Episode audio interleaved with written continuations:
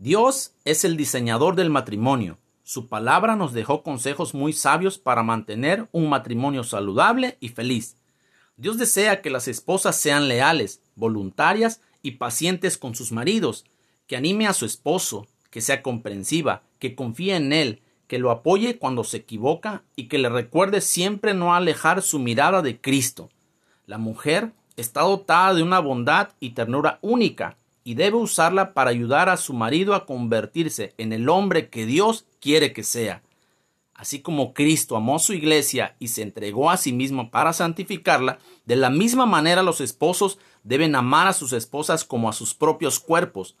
El que ama a su esposa se ama a sí mismo debe aceptar las responsabilidades que conlleva el matrimonio y la familia.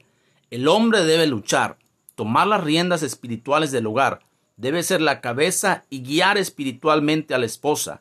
Su labor es ayudar a su mujer a crecer en el amor y aumentar su conocimiento de la palabra de Dios. Los esposos deben sacrificarse el uno por el otro, amarse profundamente y nunca darse por vencidos, así como Cristo amó a la iglesia y luchó por ella hasta su muerte. Amémonos para siempre.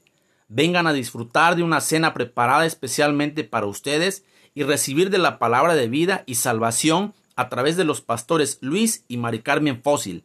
Dios quiere que recibas este mensaje. No lo puedes dejar pasar. El momento es ahora. Te esperamos este 25 de febrero a las 5 de la tarde. Solo el amor vive para siempre.